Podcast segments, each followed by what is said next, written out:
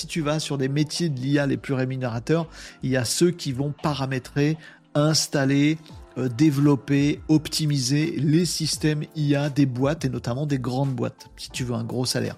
Si tu veux un méga ouf salaire, il y a bossé sur la fabrication des IA dans les GAFAM. Mais euh, il n'y a pas beaucoup de place, hein, elles sont chères. Euh, mais c'est ça le plus rentable. Demain, ce sera plutôt les gens qui vont installer, programmer, optimiser, apprendre, enrichir des IA privées des IA d'entreprise ou de boîte, c'est là où il y aura les métiers les plus rémunérateurs.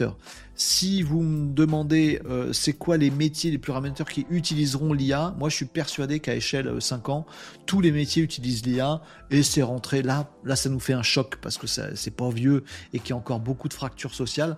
Dans 5 ans, euh, tu vois, quels sont les métiers les plus rémunérateurs depuis l'apparition de la voiture?